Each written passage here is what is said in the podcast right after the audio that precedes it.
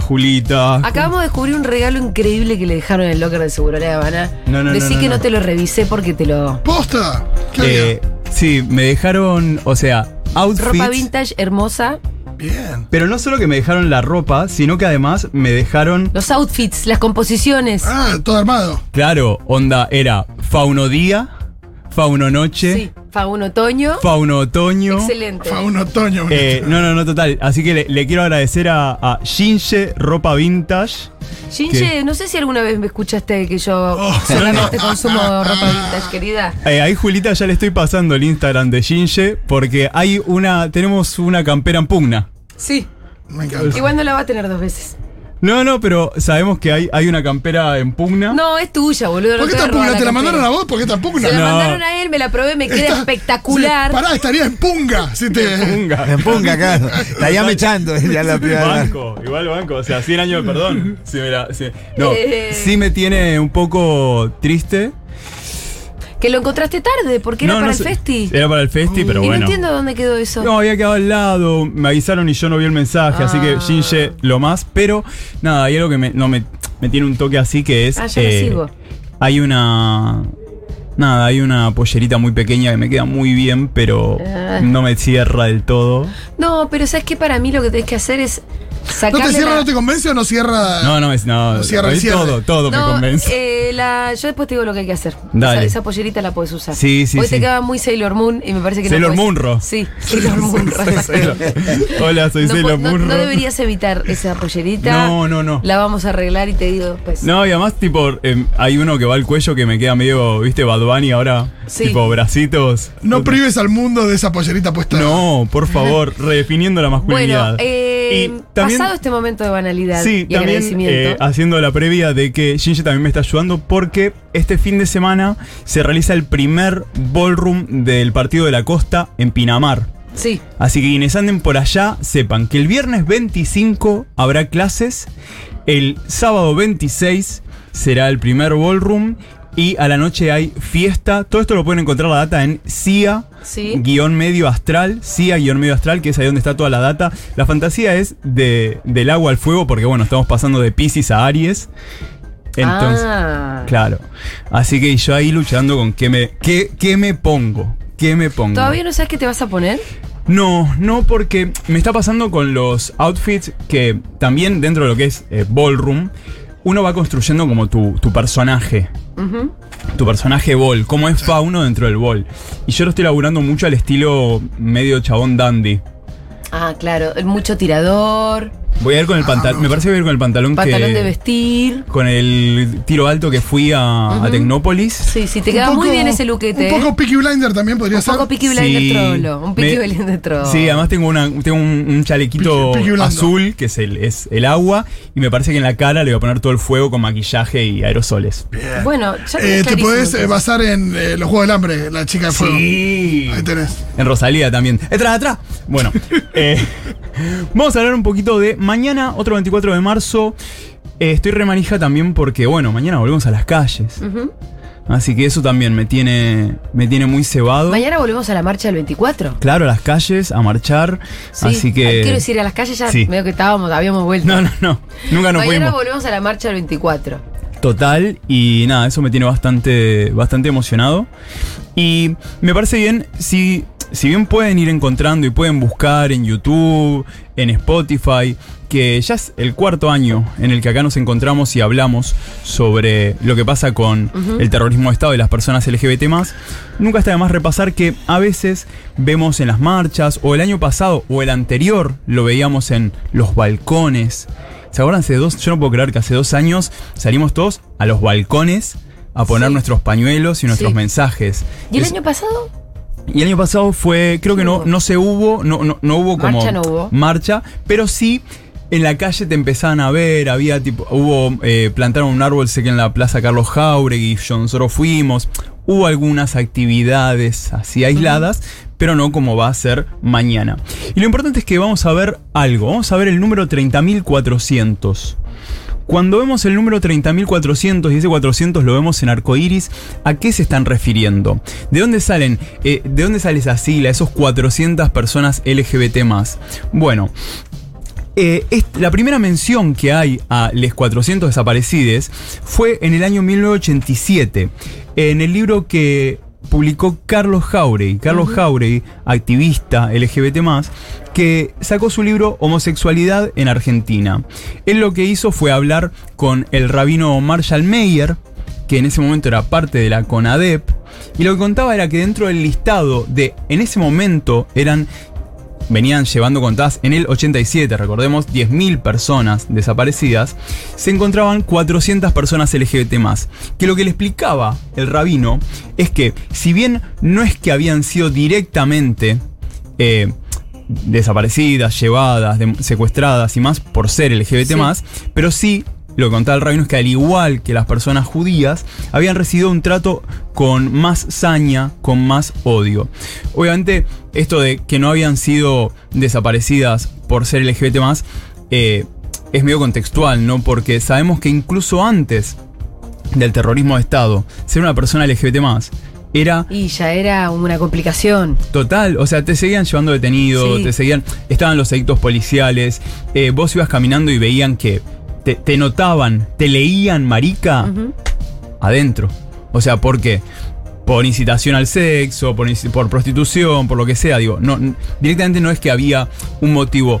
Ya cuando te leían una persona no heterosexual, o por lo menos que no encajabas dentro de la heteronorma, ya eso construía una posibilidad de llevarte. Bueno, también va de la mano de la denuncia eterna de las trabas que dicen para nosotras la democracia Total. no empezó No, porque cuando incluso cuando vuelve la Tardó mucho democracia. volver, tal vez con, con, con la ley de identidad, ponele, empieza una suerte de democracia para Ahí ellos. va, me gusta eso que decís, Juli, porque es una construcción. Sí. Empieza. Porque Sí. es lo que decíamos la otra vez. 10 años de ley de identidad de género se van a cumplir ahora en unos meses. Y el promedio de las chicas y de las personas LGBT más, sobre todo de las trans, perdón, sigue siendo 39, 35 a 40 La años. esperanza de vida. Claro, entonces, es una construcción. O sea, va, va formando. Y seguimos teniendo que lidiar con eh, personajes como Amalia Granata, Barbieri. Paréntesis, les recomiendo muchísimo que escuchen la charla que hubo ayer en Después de la Tormenta con Franco Torquia. Ajá. El periodista Franco ¿Vino Torquia. acá? Eh, no, creo que habló por, por Sí. teléfono. Yo la, la escuché en Spotify. Así que ahí la, la pueden encontrar. ¿Por qué? Porque Amalia Granata denunció que le va a comenzar, que le va a iniciar acciones legales a Franco Torquia. Porque Franco le respondió. Ajá. Porque Franco no se quedó callado ante todas las barbaridades. Y denunció lo que está haciendo eh, Amalia Granata. Y ella. Aparte con una altura, Tra, tra. con una altura tremenda. Sí. Tremenda. Sí. Con todos argumentos legales, con la ley en la mano, con el código civil y penal en la mano, la Bueno. cacheteó. Y ahí es donde me parece tan importante que haya comunicadores LGBT, que haya comunicadores putos como Franco en los medios. Porque a veces no alcanza con la buena voluntad de, de distintos comunicadores y demás que repudian y demás, sino que faltan estos argumentos, que falta eh, esto consistente, que alguien le pueda contestar de esta manera. Bueno, a María Laneta dijo que va a tomar acciones legales, por eso ayer tantas y tantos y tantas salimos en, en apoyo, obviamente, de, de Franco. Pero bueno, retomando a lo que fue ser LGBT en el terrorismo de Estado, les- eh, nos vamos al Tigre, nos movemos. Nos fugamos de la capital, de las capitales, que eran un peligro. Claro. Eran un peligro, y cuando decimos un peligro, es esto. Era como Es- un refugio, ¿no? Una, una especie de escondite. Total. Hay mucho material hermoso. Uno de ellos es el documental con nombre de flor de Karina Sama. Búsquenlo, cada tanto sigan a Karina Sama en las redes, que cada tanto se hacen proyecciones. Estuvo un tiempo en Cinear y demás, y va mutando, pero con nombre de flor sigue la historia de Malva Solís. Malva Solís, una trans que murió en 2015 aproximadamente, que tenía más de 90 años. Sí, Malva. contaste su historia acá. Sí. Malva es la que contamos que chilena cruzó la cordillera a pie. Sí, sí, O sí, sea, en tu cara San Martín. Claro. O sea, sí, total.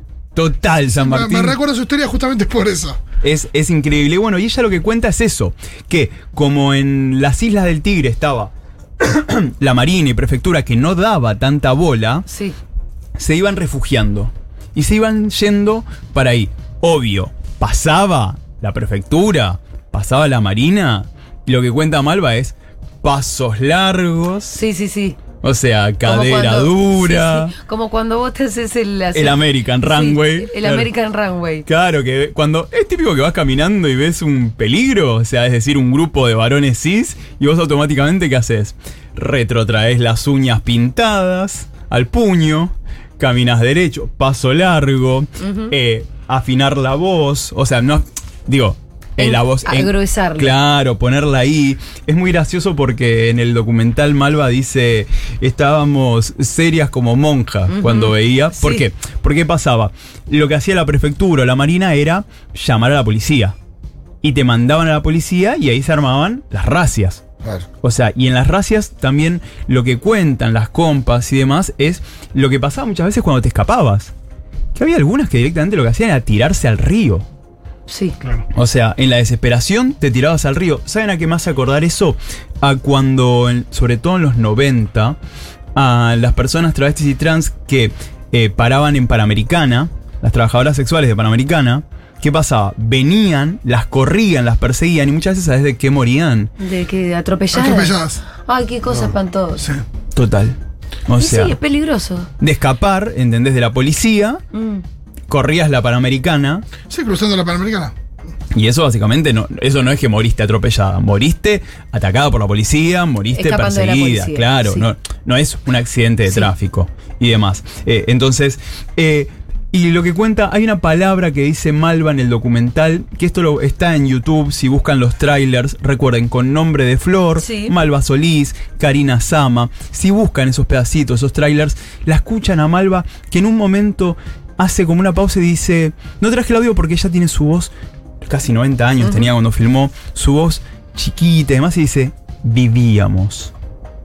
Y esa palabra para mí fue tan importante porque tiene que ver con esto, con este vivíamos no solo desde lo fisiológico, sino desde lo identitario, desde la celebración. Que podían estar, tener. eso, Existir. existir. Vivir, porque es lo que digo siempre, yo puedo estar vivo, pero imagínate cómo sería yo si no pudiese contar lo puto que soy, celebrar lo bichoso, celebrar el activismo y demás, es como Ponerte la pollerita escocesa. mi pollerita escocesa pequeña, Dios arriba pop, o No, sea... hay una cosa de, de- de ahí de exilio también en. Sí. Bueno, dijiste una palabra súper interesante que es el exilio. Porque es una especie de exilio dentro del país, pero no deja de ser un exilio. Total, te tenés que ir para sobrevivir. Eh, muy importante Sí, también. y es verdad que medio, uno piensa, no sé, en el Delta y tiene esa cosa medio que si bien es Puede ser un cerca. refugio y puede ser un poco un escondite también. Sí, sí, Sí. porque es difícil de. Y, y me imagino que, hay, que ahí los vecinos lo preguntan. También se habla de, de, digo, de escondite de, de, de- de- de gente que por ahí sí tiene por qué esconderse, que, no sé, delincuentes, qué sé yo. Claro, bueno, de, es que no éramos sé, delincuentes. Una cosa medio narco también. Claro. Éramos delincuentes, éramos, éramos, éramos una ofensa a la ley. O sea, Valeria del Mar, una eh, activista trans que, bueno, que fue. eh, que fue detenida durante la dictadura y demás, dice algo que es muy interesante, que es, en el año 76, tener tetas era una ofensa total. O sea, y, y te llevaban presa por eso. Eh, en esto se estrenó ayer en Canal Encuentro y va a estar también eh, disponible el documental Tres Bocas. El documental Tres Bocas dirigido por Agustina Comedi. Agustina Comedi, directora de El silencio es un cuerpo que cae. Pero excelente documental. Y también producido por el área de diversidad y género del Centro Cultural Conti. Que, que están creando muchas cosas desde el área de diversidad y género del Conti y que están construyendo como, como esta memoria marica también. Estrenaba ayer Tres Bocas. ¿Qué es Tres Bocas? Bueno, es este... Es una do- parada ahí en el, en el Delta. Claro. Sí, y sí. en Tres Bocas había... No, ahí no, va, no, no. ahí va. No, pero cuando tú bueno. tomás la lancha colectivo Sí, y demás, pasa por ahí. hay un lugar que es Tres Bocas, sí. No, no, no. El nivel... Bueno, igual estuviste rápido, Dieguito. Por, por eso te la perdono. Eh, El nivel de termo impresionante. no, no, no. Le- Pero bueno, mi Dieguito. Eh, el documental Tres Bocas, ¿qué recupera? Recupera material de archivo de esos carnavales del Tigre. De los carnavales de todas las personas que se fugaban, que se escapaban, que... ¿Para qué? Porque es, es muy importante esto que decíamos, es como decía Malva, te escapabas para eso, te escapabas para vivir, te escapabas para existir.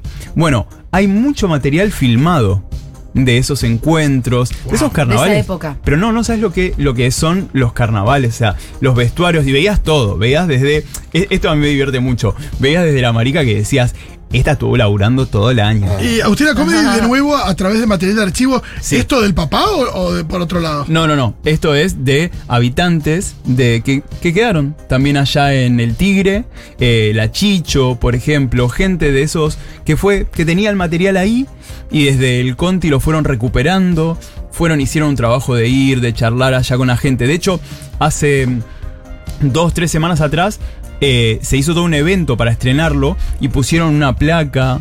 O sea, también celebraron. Y creo que yo lo, lo vi anoche, el documental Tres Bocas. Y hay algo muy interesante que es, hay familias. Hay familias enteras. Hay, no, no están solamente las personas LGBT más y demás. No, hay familias amigas. Están con los bebés ahí bailando. O sea, porque tenía que ver con eso. Tenía que ver con, con irse a, a vivir en un momento donde el país estaba bajo el terrorismo de Estado. Entonces, ya saben, lo pueden ver ahí. Y para mí, otra nota que quería traer es, hay una nota en página 12. Página 12 tiene el suplemento Soy. No sé si todas, todos, todos le conocen el suplemento. Es para mí un must. Es algo obligado de siempre leer. Porque es, eh, tiene más de 10 años y es un suplemento que te trae siempre la diversidad. Y la diversidad no es solo lo LGBT, sino también es lo queer, lo que fuga, lo que sale de esa heteronorma. Y hay una nota del año 2014 que les recomiendo de Paula Jiménez España, que busquen la llamada A mover el esqueleto, y que hablaba de esto. Hablaba de eh, las fiestas clandestinas durante el terrorismo de Estado. Y no solo durante el terrorismo de Estado. Sabemos que cuando volvió la democracia, siguieron estando los edictos policiales. Entonces durante los 90 también era un peligro ser una persona LGBT, ser una persona LGBT visible, ser una persona LGBT celebratoria y demás. Eh, y cuenta la historia en, en esta nota de página 12 de Paula Jiménez España, cuenta la historia de Luis que contaba todo el periplo de meterse en una lancha, en la lancha los tapaban, cómo los llevaban, llegaban al lugar, en el lugar había una pileta, la pileta era techada, Ah, todo re escondidísimo. Total, y que de repente cayó la policía y después él eh, me gusta cómo cierra porque dice, tuvimos que huir en botes clandestinamente. Dicen que después lo incendiaron. ¿Por qué? Pensemos, vayamos un poquito atrás, pensemos en lo que eran nuestras identidades clandestinas, nuestras identidades sin Instagram, sin Facebook, sin WhatsApp. ¿Cómo te enterabas? ¿Qué pasó con este lugar? ¿Cómo te No, enterabas? Ni idea. Claro. Te vas y ya no sabes. ¿Cómo te enterabas qué pasó con tus amigas, ¿Cómo con tus están? Si están vivos, si los bueno, agarraron. ¿sabes quiénes cuentan mucho eso? Las compas del archivo de la memoria trans, que a través de la recuperación del archivo y que empiezan a encontrarse de vuelta y demás, dicen, y me encontré con esta amiga, que nunca más nos habíamos visto, me encontré con esta que parábamos juntas. Que además, como siempre se usaron otros nombres. O, ¿Cómo la vas a buscar? Pero además, no solo, Claro. no solo en lo emotivo, ¿eh? Cae presa. O sea, cae presa tu compa. Sí, a la que eh, conociste Sí, la, como no, y la, y la pituca. policía la registra Claro. con el nombre del DNI. Sí. Claro, con el nombre registral. ¿Y qué vas? Encima que vas a ir vos, años 80, 90, No, 70, claro. 60, bueno, 2000 también. Vas a ir travesti a una comisaría a decir, perdón, está la pituca. Claro. No, claro, y ahí te das cuenta lo importante que es el DNI en todo sentido. Total. Con un médico, un hospital, la escuela, la policía, porque vos a la policía. Total, eh, te total, presentás total. con tu DNI, la policía. Por supuesto que hay que ver hoy cómo se comporta la policía y por eso hay Obvio. tanta, digo, eh, Sí, Sí, hay tanta capacitación y demás, y hace falta mucho más, pero, pero si vos tenés el DNI, está el Estado que te, Es que, te eso, es que eso es muy importante. Está el Estado diciendo, che, acá se bancan los derechos de las personas travestis y trans, acá hay, hay una identidad. Entonces, pero como decíamos antes, todo esto son herramientas para comenzar a construir una nueva sociedad y seguir avanzando. Y para cerrar, lo que quería era eh, cerrar con una frase que dijo Lola, Lola Bartet, que es la directora del Centro Cultural Conti, el día del estreno de Tres Bocas en, en El Tigre. De vuelta, les recomiendo muchísimo. Es, creo que dura 15 minutos eh, el corto, pero Pero pará, ¿se puede ver en algún lugar? sí, está en Encuentro, Ah, perfecto. está en Canal Encuentro y crea y después queda en la plataforma Contar. Contar. Queda en Contar. Contar. Queda en contar. Todo lo que hagas en encuentro termina en contar. Pero véanlo y después tarea para el miércoles que viene y lo ven. Pues además, esto dura 15 minutos y real que es Tres bocas. Tres bocas, muy emotivo. Y me parece muy importante lo que dijo Lola el día que, que se hizo este evento en El Tigre para dejar la placa. Lo animó Mosquito Sancineto, Ajá. Charlola Chicho, estuvieron todas ahí. Eh, Mariano Rapetti y Marce Mangini del Conti, que son quienes están ahí, ahí al frente de diversidad también. Eh, y que dijo, las formas de lucha contra el horror fueron diversas. Y festejar también fue una forma de protesta en tiempos de miseria planificada, censura y persecución de la alegría popular. Entonces, me parece que eso es muy importante porque cuando hablamos de, de las fiestas en el Tigre, de los encuentros y demás, de vuelta, cierro pensando en lo que nos dejó Malva. Vivíamos. Muchas gracias, Lucas Fauno. Porfa. Nos vemos el miércoles que viene.